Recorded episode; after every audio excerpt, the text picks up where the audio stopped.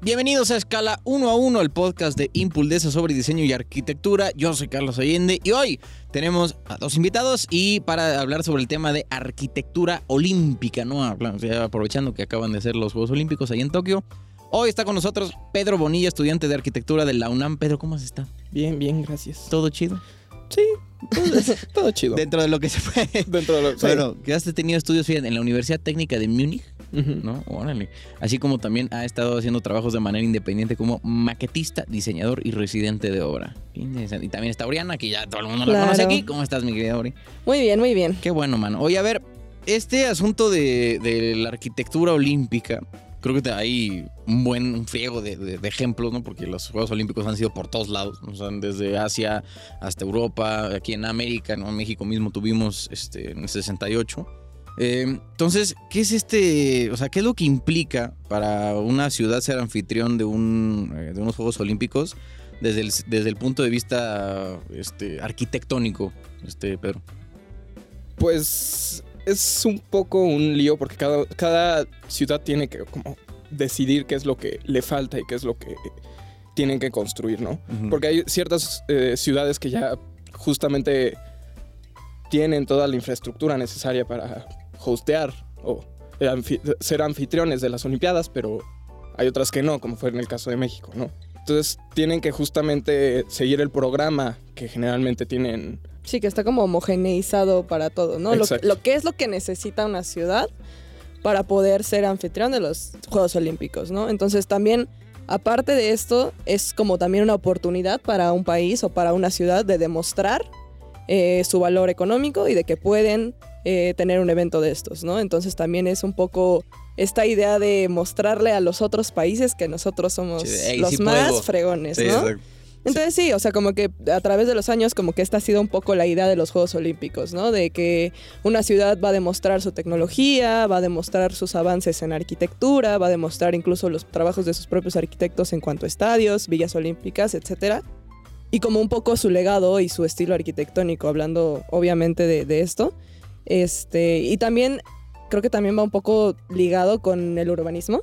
Sí, claro. Por ejemplo, aquí en México, justamente con este tema de urbanismo, fue muy interesante porque se para, tuvieron... para el 68. Exacto, para el Ok. 68, que digo, a pesar de que fue muy polémico justamente esa época, pero fue un avance muy importante para México como ciudad en sí, infraestructural, porque justamente se, gracias de cierta manera al- a las Olimpiadas, fue el origen, por ejemplo, del metro, que Claro. ahora es pues, uno de los ¿Ah, sistemas de... sí? O sea, construyeron el metro justo para el... Justo Bueno, para los no, no me imagino Olímpicos. que sea específicamente para, para Fue una de las razones. O sea, fue como de, pues necesitamos mover un chingo de gente. Pues hay que, hay que construir eh, pues, un sistema de transporte colectivo, ¿no? Y justamente como en México había mucha, o sea, las distintas, los distintos lugares de, de las Olimpiadas estaban pues recorridos por toda la ciudad, idearon el metro justamente para conectar todas estas zonas. Que ya por temas de que a la hora de excavar encontraron, porque México, ¿no? Este, ruinas. Eh, Vestigios arqueológicos y todo, siempre, siempre pasa. siempre. Para Pues todos lados. se atrasó y no se puedes cavar en tu jardín y ahí vas a encontrar algo, mano. Sí, seguro, seguro. Y eso, pues, ahí ya tú decides si lo registras o no. Si lo reportas o no. o te lo quedas ahí. Este, pero justamente por todo esto, la, la apertura del metro no se abrió para las Olimpiadas. No, hubieron tantos retrasos que al final lo abrieron un año después, en el, 90 y- en el 69. Pero bueno, fue el, el- el- el empujoncito, ¿no? Exacto. Para, para empezarlo. Y hoy está enorme. Sí, claro. No, súper importante. También un poco en los estadios olímpicos. Eh, es- por ejemplo. CU, empezando por CU. O sea, México es un buen ejemplo de lo que puede lograr los Juegos Olímpicos en, un- en una ciudad. Porque la verdad es que esas estructuras, a pesar de que se hicieron en el 68, Ujú. nosotros actualmente las seguimos ocupando. Incluso la misma Vía Olímpica, ahí vive gente. Es, Claro. es- es un, es un. Pues sí, un conjunto urbano bien logrado, en, en mi opinión. Pero también están estos otros ejemplos, ¿no? Que creo que es un poco ligado con la pregunta, no, la siguiente pregunta. que- ¿Qué ocurre, ¿Cómo no? sabes qué voy a preguntar después, Ori? Yo lo sé todo. Eh, ¿Qué ocurre con esta infraestructura, no? Que, al- o sea, es- eso es lo que, lo que debería de ser, ¿no? Como tener este uso a largo plazo, no como un ejemplo, Brasil, que las Olimpiadas fueron en el 2016 y esas estructuras ya están totalmente abandonadas, ¿no? Sí. Entonces, ¿qué pasa con eso? Sí, justo igual con China, que fueron las Olimpiadas que más dinero le metieron para justamente construir todo. Pues ahora si vas a la Villa Olímpica o al Nido de Pájaro, que era como este estadio más emblemático de, de Y estas Olimpiadas. del cubo de agua también me acuerdo. Sí. Y justamente esta super tecnología que le metieron, el dinero que le invirtieron para que al final Se vaya a la basura. en menos, o sea, en 10 años ya no sea nada. O sea, realmente ese debería de ser el sentido de esto, o más bien eh, pensar a futuro y construir cosas que puedan servirle a los mismos ciudadanos, que no sea solamente para personas extranjeras, sino que los mismos ciudadanos puedan reutilizar estos espacios y apropiarse de ellos. Este, pues sí es un poco como esta idea, ¿no? Del problema de los elefantes blancos. Exacto, y es justamente algo que en arquitectura pues se está tratando mucho especialmente ahora, ¿no? O sea, tu edificio, lo que construyas, especialmente con los materiales que utilizamos ahora, que son concreto, acero, pues van a estar durante cientos de años, ¿no? Claro. Entonces, cuando las cosas dejen de funcionar como actualmente están funcionando, ¿qué va a ser de ese edificio? ¿No? Entonces, una de las labores en el caso de las Olimpiadas es justamente darle un segundo uso después de su primera vida, que en este caso serían las Olimpiadas. Que, como dice Oriana, en el caso de México fue un caso súper eh, exitoso, porque si no es que todas, pero la mayoría de las de los lugares que se que se destinaron para... destinaron para las Olimpiadas, exacto, se siguen utilizando.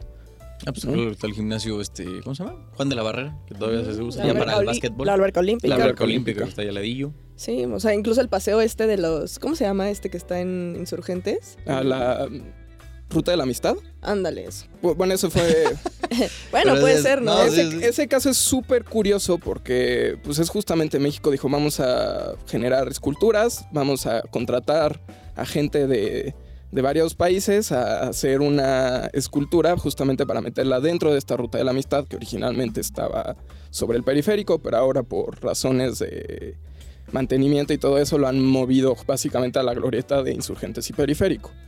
Este, pero eso es lo padre, ¿no? Porque sigue- seguimos hoy en día viendo estas, pues estos restos de las Olimpiadas de, de México 68, que fueron unas Olimpiadas súper importantes a nivel mundial, no solo a nivel México. Pues justo me acuerdo que, a ver, creo que la primera pregunta que quiero hacer es ¿qué tan, qué tan reciente es este esta corriente dentro de la arquitectura de hacer como ese, a lo mejor está mal dicha la palabra, pero como reciclaje de grandes estructuras justo para este tipo de eventos, tanto de mundial como de, de las Olimpiadas? Pues no es, es que en sí no es reciente, porque pues puedes ir a, que ahorita es lo que me, viene más a la mente, puedes ir a Europa y muchas de las ruinas romanas, griegas, pues ahorita se utilizan como museos, ¿no? Entonces sí existe esta como readaptación de, de, de los espacios. Pero, o sea, el, toma- el- la hora de tomar conciencia Yo de siento esto, que esta no conciencia, ¿qué será? O sea, porque por lo menos en mi experiencia, a mí hace cinco años que, que empecé la carrera, como que no era un tema, ¿sabes? O sea, como que no era algo que se oyera tanto como ahora lo hacen. Creo Sí, que era también... nada más construye a lo bestia lo que quieras y pues ya sí, luego sí, ves sí. qué Y- pasa, ¿no? Y, ahorita ya es como de, oye, espérate, pues a lo mejor, este... ¿Cuál es el impacto que tiene ¿Cuál es el edificio? impacto, no? Por ejemplo, sí estuve yo, por ejemplo, este, estudiando eso de rehabilitación sostenible, ¿no? De justamente esta transformación de los espacios, este, de no, no proyectar, yo como arquitecta, con un uso específico, sino proyectar un espacio que al- a lo largo de tiempo tanto se pueda a lo mejor los materiales reutilizar para hacer otra cosa, que era un poco lo que hablábamos en el podcast con el doctor Guizar, ¿no? Como de ya tener esta idea de que pues a lo mejor nosotros no somos permanentes, ¿no? Y que también esa permanencia puede ser un poco peligrosa o esta idea de permanencia puede ser un poco peligrosa.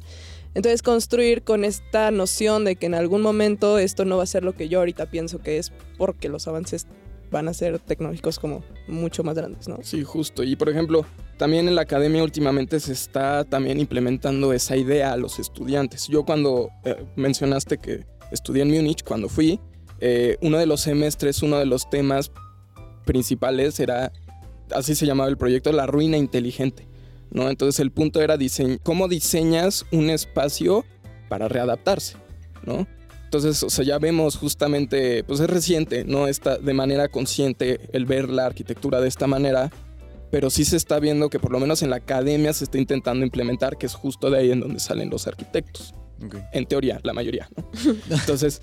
De es- preferencia. De preferencia, sí. Sí. Entonces, este, pues esperamos que a futuro, como en la academia ya se está viendo estas cosas, pues en 5 o 10 años tal vez ya sea algo que se vuelva más habitual, más común. Ok. Es que sí, justo me acuerdo porque había un estadio en, en Brasil que igual fue para el, para el Mundial, Sí. que lo construyeron en la selva, güey. O sea, así, en- perdido en medio. Digo, se veía a todo dar, ¿no? Porque estabas en Claro. medio de la selva y nada más de repente un, un, estadio modernísimo. Y ahorita, puta, pues, ¿qué, qué- qué? o sea, no lo pueden ni, ni usar un equipo de fútbol porque imagínate de ir El de la liga calor, brasileña. ¿no? Para llegar No, ahí. deja- aléjate, déjate el calor, porque es pues, X, ¿no? O sea, en todos Bueno, lados. sí, sí, sí. Para llegar. Claro. Aviéntate el tranco ahí de para llegar, porque no hay aeropuerto, o sea, ¿dónde aterrizas? Un helicóptero, ¿no? aunque sea, pero imagínate, dos equipos de fútbol son solamente 23 jugadores más el técnico, más el utilero, más los dueños y los aficionados, ¿cómo van a llegar a ese? Sí. O sea, ¿Quién va a ir a ver el y el partido a la selva, no? Imagínate, güey. Sí, o sea, no. está ahí en medio de la nada. Entonces, al final, yo creo que eso es justo lo que, lo que se le criticó mucho al estadio. Creo que es en Manaus, un- una ciudad así. Este, que, que al final le dio en la Super Tower al. Pues un poco al, al post, ¿no? de- del Mundial. Claro. Que constra- contrasta mucho con lo que pasó en Londres. Porque construyeron el Estadio Olímpico y hoy ese es usado por un equipo de fútbol ahí de la liga. que es lo que debería de ¿Qué ser, es ¿no? lo, lo que yo creo que pues, sería lo, lo que hay que tomar en cuenta a, a la- a la hora de...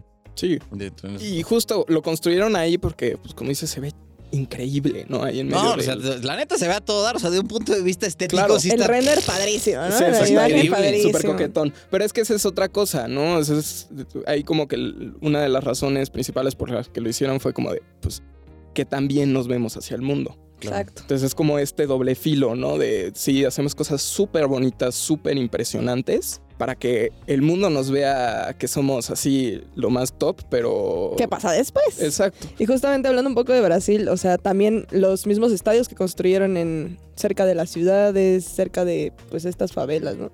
También ya fueron como vandalizados, o sea, ya tienen grafitis por todos lados, incluso se robaron cosas de ahí, se robaron una escultura de un estadio, ¿no? Entonces también, este, como ver Pues esto. es que qué de- sea, imagínate echarte cuatro años en construyendo todo eso, sí, para para que. un mes Sí. Y ya. y luego ya... Aparte, no estoy hablando de algo que construyeron hace 50, 60 años, lo construyeron hace 4 años y ya es nada. Entonces, ahí qué onda con, con esos arquitectos, con esos urbanistas que planearon ese desarrollo, ¿no? Que pues al final no, no funcionó y no Y funcionó para la ciudad y obviamente la ciudad lo rechaza y un, un rechazo, pues la violencia, ¿no? Entonces, Sí, justo ahí tiene que ver con el programa social. Como que esto no aporta lo justo lo que la sociedad necesita en ese momento. Entonces, pues es como pues, dejado aparte, ¿no? Olvidado. Oye, este, ¿y ¿qué, ¿qué pasa normalmente con estas estructuras que no pueden ser aprovechadas, además de, de, bueno, reutilizadas, digamos, después de su propósito de inicial o su génesis? Claro, por ejemplo, mm, uno tuve la oportunidad de no hace mucho ir a Atenas, ¿no? Y a mí me emocionaba mucho conocer. qué buena onda. Ah, perro. Ah, muy bien. Este, de conocer o- obviamente la parte, ¿no? De las ruinas y así, pero pues también la parte moderna y un poco ver estas estructuras de los Juegos Olímpicos, porque yo me acuerdo que los Juegos de Atenas en mi mente de niña era, fue así como lo, Lo máximo, máximo. para mí. Entonces, justamente quise ir a ver estas estructuras gigantes de Santiago Calatrava, un arquitecto español que luego tocaremos temas de él. Este, Es un tema delicado. temas delicados de ese hombre. Pero bueno, em, lo, lo que a mí me impresionó mucho era justamente que ya es una ruina también, ¿no? Esto se construyó a lo mejor en el 2004. Y pues sí, es un espacio que no funciona porque está un poco a las afueras de la ciudad, la gente, o sea, justamente también se siente la inseguridad en ese lugar, este, la- las albercas ya están vacías, abandonadas, o sea, ni siquiera era algo que se pudiera reutilizar como para el- que la misma gente fuera ahí a hacer ejercicio, ¿no? Que es un poco lo que pasa aquí en México, que yo lo veo, con estos espacios que fueron diseñados para, pues, para los Juegos Olímpicos, ¿no? ¿Cómo cuáles? Por, o sea, Por, por ejemplo, la alberca olímpica, ¿no? Que pues, se Esa usa. Aquí está. Sí, sí, sí, o el estadio de Seúl, o Sí. sea... Bueno, ese sí, se usa Claro. todos los fines sí, de semana, sí, sí, ¿no? exacto, es, es a lo que voy, ¿no? No, no tienes este, este objeto abandonados y no, no tiene como áreas verdes. Vi muy poquita gente y la gente se veía ahí medio... Y Atenas también es, es muy interesante porque, pues, las Olimpiadas se originaron en Grecia, ¿no? Claro. Entonces, después de ciertas Olimpiadas, no me acuerdo si eran como cuatro, cada cuatro Olimpiadas, creo que ahora está cambiando un poco eso, pues dice que las Olimpiadas tenían que ser en Atenas o en Grecia, ¿no? Entonces es muy curioso que justamente las... eh, la infraestructura olímpica de Atenas esté en este estado, siguiendo un poco esta idea de que pues, las Olimpiadas tenían que regresar a Grecia. Claro, y, de- y debería, o sea, sobre todo para ellos, debería de ser algo como más preservable, más este importante, ¿no? Entonces, este, pues sí, se me hizo como algo muy extraño. Por ejemplo, Ah, Pedro pero luego aquí. Grecia se metió en unas broncas de dinero Ah, claro, claro que Sí, Sí, o sí. sea, es más complejo de que hay, Sí, de, hay ay, que ¿por hacer qué lo ar- dejaron así, güey? Sí. pues, O sea, hay que Hay hacer cosas- arquitectura Está- que se pueda volver a utilizar. Sí, es más complejo. Pero bueno, Sí, sí, también sí. pensando en que cuánto, ti- cuánto dinero se habrán gastado en esta estructura Claro. de Santiago Calatrava, que sabemos que ese hombre no cobra barato, este, para que pues al final ya esté ahí toda oxidada, ¿no? Entonces también es como de, bueno, pues no sé. Y por ejemplo, Pedro, yo aquí lo invité también porque él tuvo la oportunidad de vivir en una villa olímpica en Múnich, Ah, qué buena onda. este, que fueron las Olimpiadas que después se, se hicieron después de México. Entonces Sí, él en me platicó 72. una historia muy interesante que quiero que nos platiques. ¿Cuál?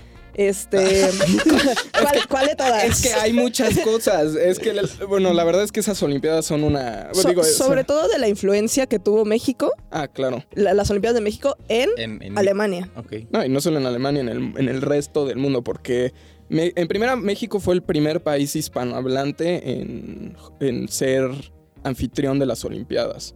Eh, lo cual pues fue impresionante porque pues primer, primer país de Latinoamérica, ¿no? Pues, estamos hablando... Sí, de un- aparte hace pues, ya muchos años, ¿no? 53. Sí, sí. Exacto. Ah, Y Mathematics. Ah, rápidas.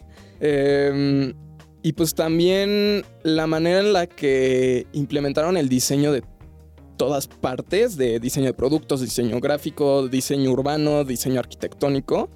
Todo estaba como súper ligado entre sí.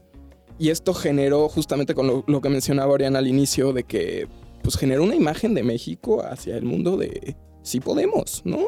Somos chidos, aquí tenemos Hay con Aquí hay, aquí Ay, hay, con aquí hay. Exacto, o sea, no, y pues eso hizo que desde esas Olimpiadas a- adelante, como que hubiera esta especie de competencia. Amistosa, ¿no? Así de, a ver, yo te voy a superar. Exacto. cómo- Entonces, pues justamente Múnich, que también las, creo que es el mejor conjunto habitacional en el que he estado en mi vida. Este, y no lo digo por decirlo, la verdad es que sí es impresionante, pues hicieron una locura de, de Villa Olímpica. Eh, tratando este tema de las supermanzanas de Le Corbusier, eh, hablando de diferentes temas de distribución de, de flujos peatonales y de, de carros, ¿no? Como que no mezclarlos. Precioso. Un edificio brutalista que pues, es concreto, ¿no? También esto, estamos hablando de los 60, 70, donde el brutalismo pues justo está en su boom, porque también la arquitectura olímpica de cierta manera representa lo que está un poco en, en boga, ¿no? Y en parte se debe a que pues justamente México pues tuvo este punch a la hora de hacer las Olimpiadas y que los alemanes dijeron vamos a intentar Superarlo. superarlos. También ves este, no solo la Villa Olímpica, porque este, está la Villa Olímpica, una avenida, y del otro lado de esa avenida está el Parque Olímpico, que también es un parque al estilo inglés súper bonito. Bueno, inglés modernizado, súper bonito, con unos este, estadios, con unas cubiertas así impresionantes, eh, parabólicas casi casi. El de Freyoto, ¿no? El de Fray Otto, exacto. Eh, que también te quedas, lo ves y es como de, wow, ¿qué onda? Están locos estos alemanes. Y justo y es, sí, esta idea de decir, Pero en el buen sentido. Sí, exacto. es justo esta idea de decir, wow, en el 2019, 2020, Exacto. decir wow. Y que sigue funcionando. Y que 50 aparte de eso, después, además de eso, certeza. este espacio de las vías olímpicas fue ahora reutilizado para albergar estudiantes de todo el mundo que van a estudiar a Múnich y que es, o sea, es como algo Se volvió como una especie de... O sea, Como el dormitorio, ¿no? Exacto, o sea, una parte se reacondicionó como un dormitorio y la otra son departamentos, como aquí en Villa Mm. Olímpica de, de la ciudad, ¿no?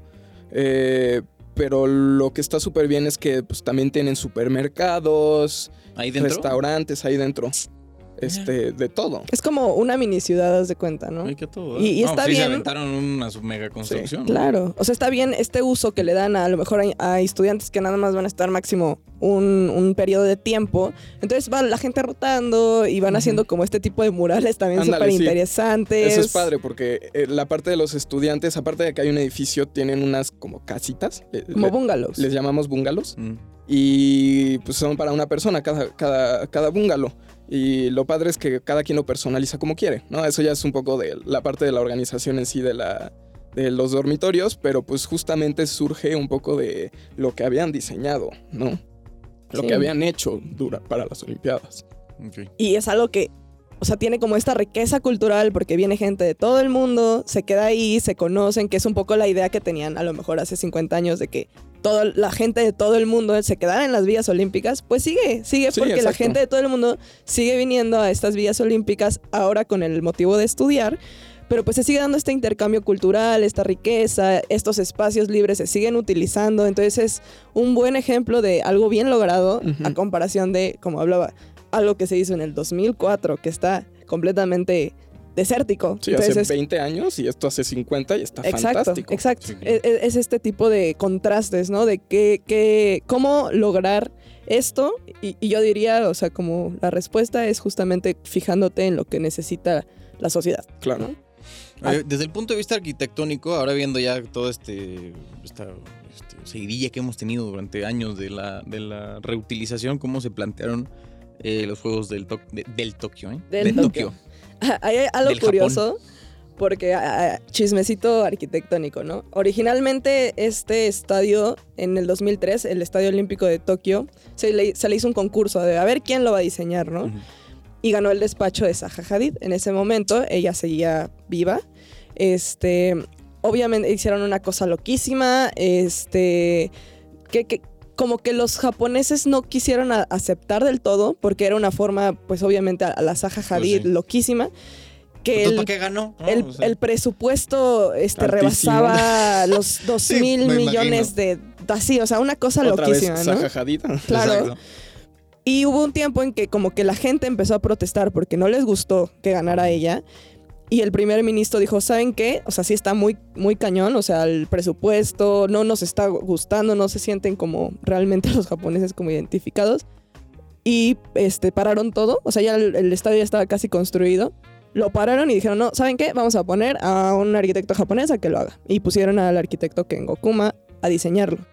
Obviamente la idea, si una obra ya está, ya está la estructura y está pausada, pues Kengo Kuma dijo como de, bueno, voy a reutilizar estas estructuras que ya están y yo voy a hacer mi estadio.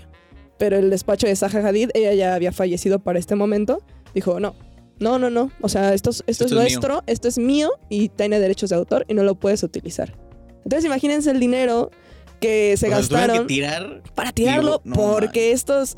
El eh, ego. En ego arquitectónico que, Que es, siempre. estu- o sea, es estúpido, la verdad. Honest- sí. Dijeron, O sea, no lo puedes usar porque es mi idea. Entonces tuvieron que desmantelar todo. Y digo, está bien porque al final la obra salió muchísimo más barata. Kengo Kuma está especializado en estructuras ligeras, cosas con madera. Entonces así se construyó el estadio.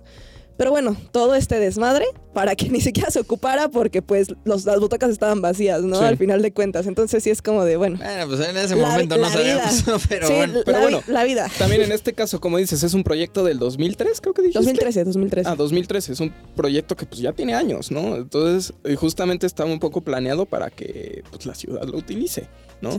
O sea, que ahorita no podemos probar si, si se va a usar o no porque pandemia, pero pues el, tiempo dirá. El tiempo dirá. Exacto, No, el tiempo dirá.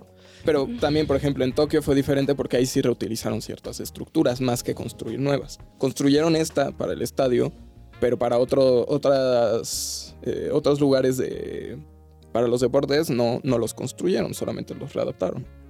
Justamente. nada más la, la pintadita, ¿no? Para, Exacto. Que, se, Sí. para que se vea más, más. Coquetón. Exacto. Nada Por más- ejemplo, más digno de los em, Juegos Olímpicos. Hablando un poco de la villa, me parece que eh, la hicieron igual toda con madera reciclable, no reciclada, porque sí deforestaron mucho, pero dijeron como, ok, sí vamos a deforestar tantos, tantos kilómetros y hectáreas de árboles, pero toda esta madera se va a quitar de una vez que acaben los Juegos Olímpicos y se va a reutilizar. Entonces, pues no es un desperdicio tan grande. No, No, y luego también esas maderas están sus- eh, eh, eh, cultivadas sustentablemente. Entonces tampoco hay tanto... O sea, están más bien eh, sembradas para ese fin, ¿no? Mm. Entonces es como una manera de, si nos vemos ecológicos, de captar carbono, ¿no? Entonces creces estos árboles, estos árboles a- absorben el carbono de- del aire y utilizas esa madera para construir. Y justamente como dice Oriana, la ventaja es que es- el diseño del edificio fue contemplado para ser desarmable y poder volver a utilizar esa madera. Entonces no es como de, ah, ya no la vamos a utilizar, vamos a quemarla. No, no. Sí, exacto. O sea, sí, y sí lo están, o sea, es el plan, ¿no? Me imagino. Es el plan, sí, sí, sí. Así, tornillito por tornillito. a lo mejor no, no inmediatamente ya tienen Claro. ahorita la madera ya está en otro lado. Pero pues justamente es esta idea de pensar a largo plazo, pensar que a lo mejor estas estructuras no van a ser para siempre y pues Y digo, etcétera, ¿no? Tal vez no pase, pero el, la idea de que de proponer estas ideas de que ocurran, por lo menos ya es un avance, ¿no? Tal vez ahorita cuesta trabajo hacerlo, pero mientras más ideas de este estilo se implementen, pues mejor se van a, se van a realizar. Con el tiempo se va a ir puliendo, ¿no? El proceso para ir haciendo eso. Exacto. Claro. Ya veremos en, en el 24, ¿eh? con, Porque- con París. Pues realmente Tokio fue el, ahorita podría decir que el primero que ya se puso a pensar en esto, Claro. ¿no? Porque de Río a Tokio Sí, ya al una, una menos diferencia hay... abismal, no manches. Que claro, Sí. y es que era algo que comenté antes, ¿no? Justamente está como reflejan lo que la sociedad está pasando ahorita en el sentido arquitectónico, ¿no? Estilos, este, tendencias, etcétera, que también eso es algo muy curioso. Oye, en. París, ¿qué, ¿cómo está el, el asunto desde el punto de vista arquitectónico? Faltan tres años, ¿no? Pero pues, Sí, todavía ya, falta. ya falta poquito. Pero ¿no? pues ya hay que darle. sí, ya, ya, ya. Pues sí, fíjate que igual estuvimos viendo que para París 2024, pues ya la idea, ahora sí, totalmente, es intentar este, inculcar un cambio climático ambiental, sostenible, este, y, y quieren lograr que estos juegos sean neutrales en carbono. O sea, ¿qué quiere decir esto? Que pues no generes como desechos de carbono de más. Contaminación extra, ¿no? Contaminación extra, que es justamente lo que quieren evitar. A mí se me hace algo padrísimo que ya estén, por Sí, lo pues, ojalá, menos, ¿no? pensando en esto. Es y- inicio, Y, que ya tengan como referencia primera que eso es lo único que quieren lograr. Cero residuos de carbono, ¿no? Entonces, eh, me parece que estaba viendo algo de una villa olímpica que quiere hacer Dominique Perrault, un arquitecto, o bueno, no sé cómo se pronuncia, bueno, X. No me preguntes a mí, yo no sé. un arquitecto francés muy reconocido, este quiere él hacer la Vía Olímpica y justamente otra vez está esta idea de construir con madera, con estructuras flexibles. Entonces al parecer es una tendencia, ¿no? Sí, justamente, por ejemplo, última, eh, bueno, rascacielos y cosas así, eh, en el siglo pasado se construían con, con acero y concreto, porque pues era lo que teníamos, ¿no? Y por temas de seguridad, pues no se intentó construir con madera. Pero justamente hablando esta, esto de tendencias, últimamente está esta idea de construir rascacielos con madera, que pues es algo bastante como de, wow, ¿qué? ¿No? Sí, sí, sí. O Por- sea, se, se oye como algo hasta inseguro, ¿no? Hasta- O sea, un, Pues sí, la ¿estarías en un rascacielos de madera? O sea, es la pregunta. Porque si estás en el piso diez y tantos y se empieza a quemar la parte de abajo, ¿qué haces, no? Exacto. Pero bueno, o sea, ahí viene la parte de ingeniería justamente para resolver esas cosas. Y es interesante porque ahora eh, en París están intentando justamente demostrar eso también, ¿no? Sí, justamente. Y, y- pues también solamente quieren al parecer este, construir dos nuevos lugares así a gran escala, que sería la villa esta de las que les platico, y otro centro de acuático, algo así se llama, que igual es este como el lugar principal donde van a hacer estas inauguraciones y todo esto, pero que justamente para el final de los Juegos Olímpicos se le piensa dar otro uso, este se va a transformar en un espacio donde pues eh, como un hito cultural, por así decirlo, no tanto como deportivo, sino cultural. Este, y bueno, creo que esto es lo, lo interesante, ¿no? Como que ya ni siquiera están pensando tanto en, en la inmediatez del momento de los Juegos Olímpicos y así se va a ver, sino ya están pensando en el después qué va a pasar con este gran lugar que vamos a construir, sobre todo porque pues en París ya no hay espacio, ¿no? Para Claro. construir ese tipo Sí, de no, ya, cosas. que está todo muy bien Ya, aprovechado. sí, ¿no? ya, ya, ya está así. Entonces, Lo van a volver a justamente. tirar como Napoleón. Ándale. Pues ya, justamente eso es básicamente lo que ahorita están haciendo en, en París. Entonces, está, está bien, ¿no? Ya como conclusión, ya estamos pensando a futuro, ya estamos pensando en la flexibilidad, en la... Es un atem- proceso. en- sí, en la, en la temporalidad de las cosas más bien, no ate- atemporal como siempre piensan los arquitectos. Entonces, Mira, pues está muy bien. Yo creo que sí, es un, es un buen paso, ¿no? Para dar y, y ver qué es lo que sucede. Este, gracias, Uriel, por haber No, ¿y estado qué? Pedro, un placer, Un como placer. siempre. Oigan, y muchas gracias por habernos acompañado en Escala 1 a 1. Ya saben, el podcast de Impulesa sobre diseño y arquitectura. Los invitamos a seguir este podcast y suscribirse a nuestras redes sociales. Nos escuchamos la próxima semana.